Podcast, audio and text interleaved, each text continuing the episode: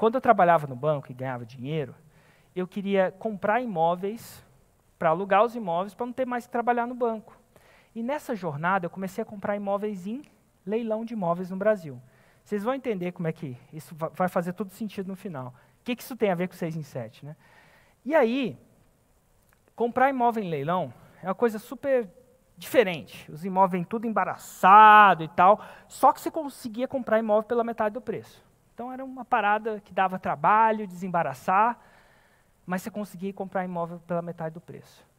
Só que você não encontrava os imóveis. Cada leiloeiro, na época, publicava os, os, leilões de imóveis no jornal que ele queria. Então, para eu comprar esses imóveis em Brasília, se eu estava interessado em imóvel no Lago Sul, na Asa Norte ou qualquer coisa, eu tinha que ler 25 jornais, porque não era um lugar centralizado. Eu falei assim, vou centralizar.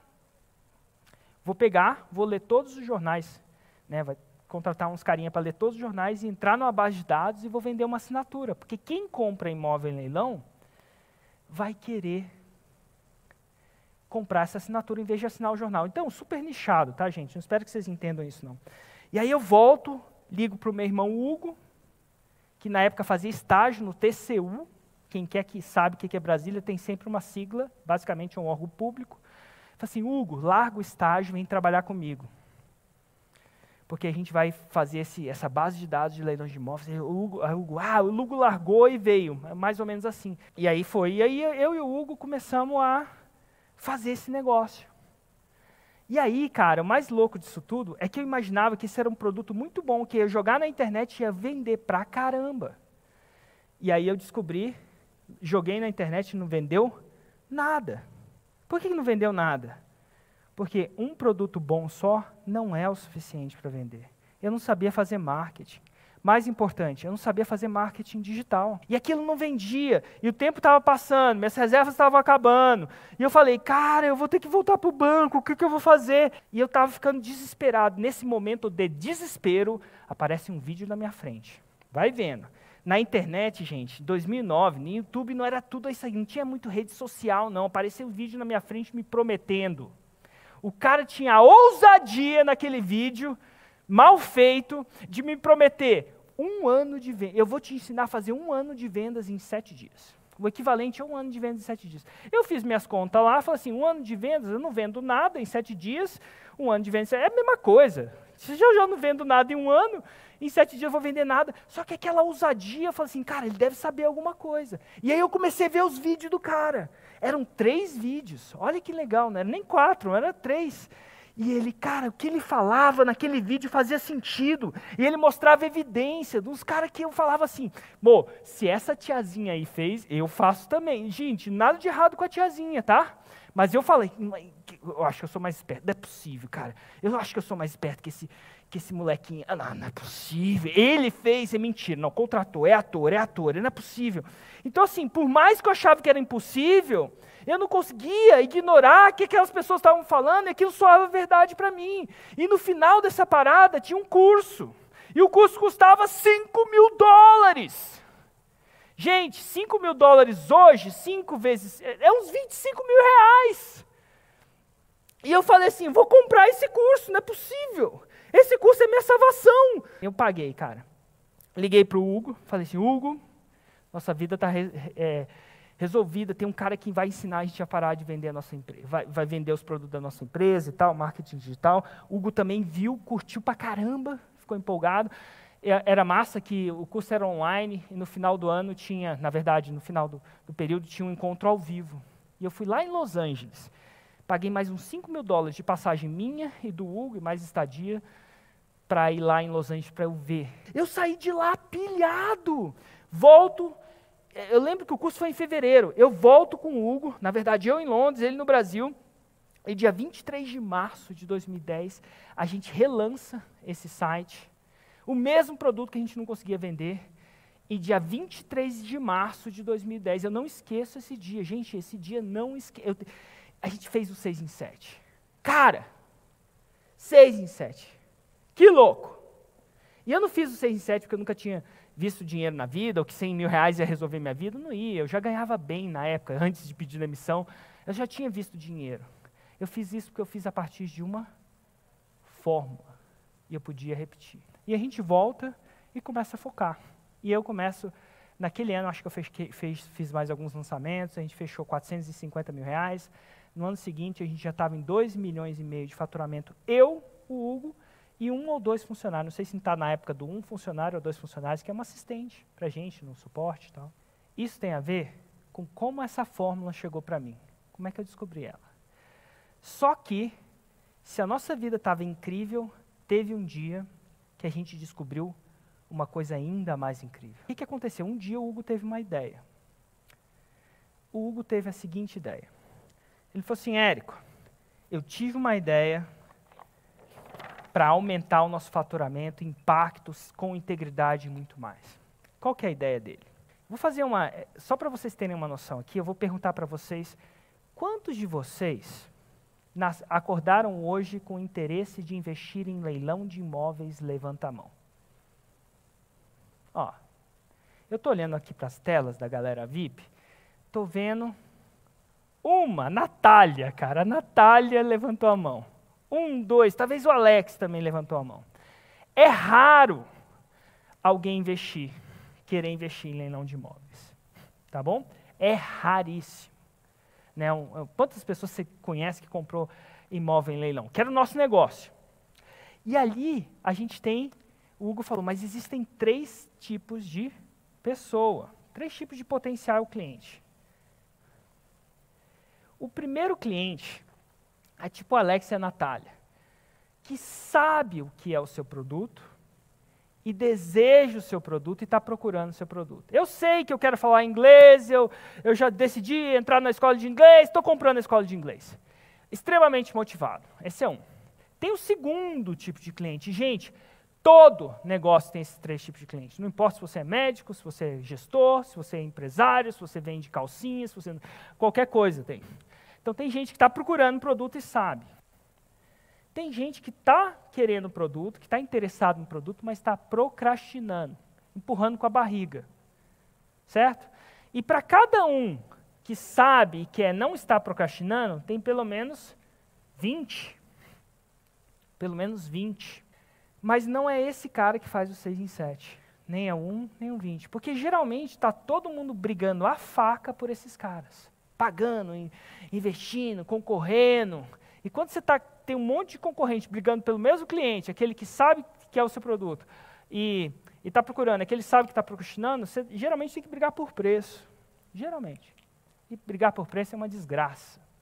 É uma desgraça. Perde margem. Só que tem um outro tipo de cliente. E ó, para cada um desse cara aqui, existem 3 mil cerca de 3 mil desse terceiro tipo de cliente. Esse terceiro tipo de cliente é o cara que não sabe do seu produto, não tem ideia ainda, mas o seu produto pode ajudar. E agora eu vou fazer uma pergunta só para demonstrar isso, e vai ser interessante.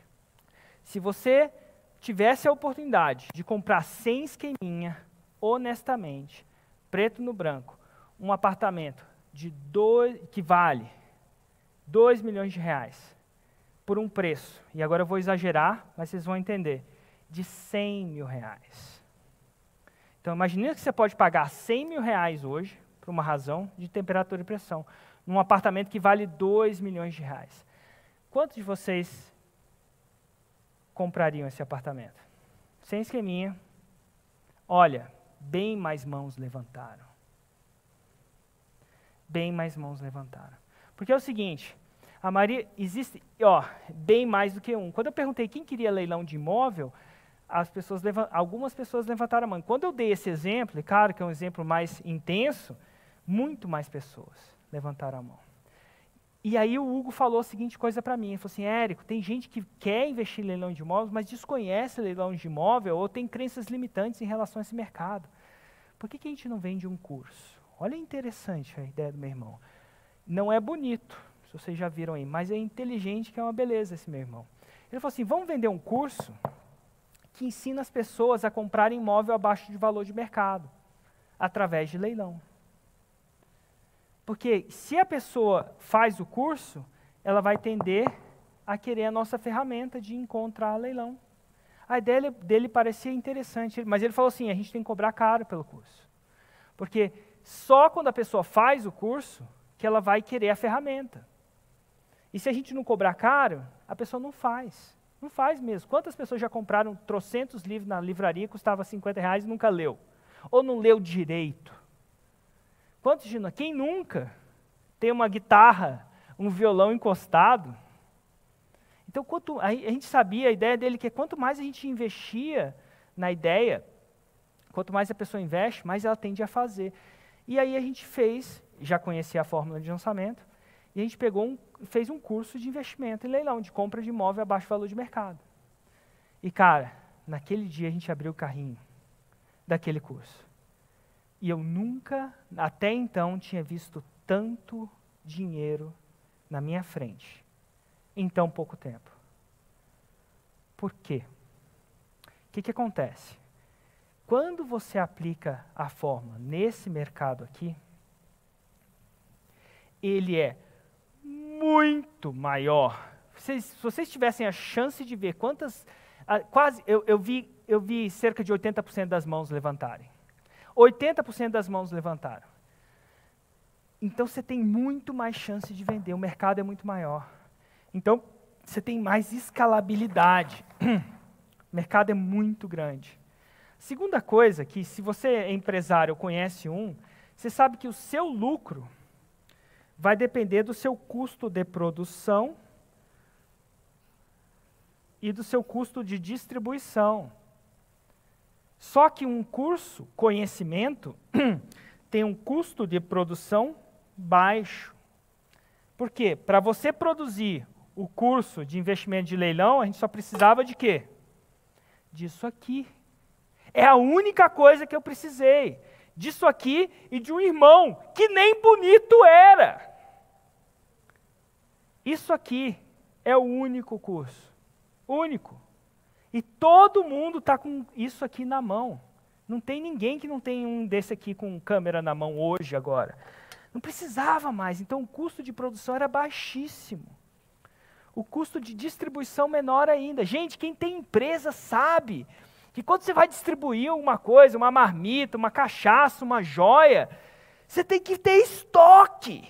Ah, Érico, não tem estoque, eu faço dropshipping.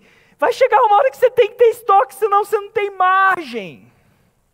Estoque é o coisa do capeta. Se for perecível, é pior ainda, tem que controlar. E sim, tem gente que faz 6 em 7 com, com cachaça. Ó, tem aqui, ó, entrevistei. Esse cara aqui, ó, faz 6 em 7 com cachaça. Ele faz, usa as técnicas da forma de lançamento e vende cachaça. Não é cachaça virtual, chama Cachaçaria Nacional. A entrevista está lá, procura por ele, vê a entrevista e vai. Essa mulher aqui, essa empreendedora aqui, a Sabrina, vende brinco, colar e pulseira.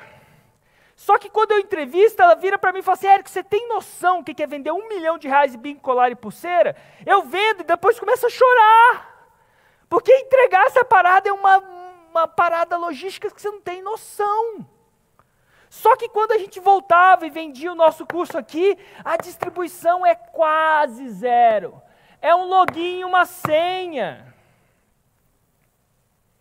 Não tem sem enviar e não chegar. Não tem enviar e o correio não fazer greve. Não tem sem enviar e o cachorro comer. Uma vez eu enviei uns livros para meu amigo, o cachorro comia. Não tem enviar e o, e o vizinho roubar. Roubava. O vizinho roubava. Não tem enviar e o pacote ser entregue e chover. Chovia, gente. Vocês não têm noção, chovia. Isso aqui era surreal porque era escalável, custo de produção baixíssimo, custo de distribuição incrível. E o mais interessante disso tudo, o valor percebido. Valor era alto, era mais caro aquele conhecimento do que a minha própria ferramenta que eu tinha que pagar desenvolvedor de software para resolver. Era um conhecimento. O melhor produto para fazer o 6 em 7 é conhecimento. Porque, principalmente, além de ser fácil produção, fácil distribuição, ele traz alto valor, ele traz pessoas. Ele ataca um mercado muito, potencialmente muito maior.